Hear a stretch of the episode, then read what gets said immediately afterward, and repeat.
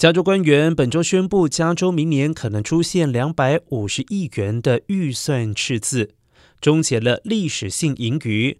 这份展望报告指出，可用于了解股市健康状况的标准普尔五百指数今年已经下跌超过百分之十七。加州目前收入比预期少了四百一十亿元。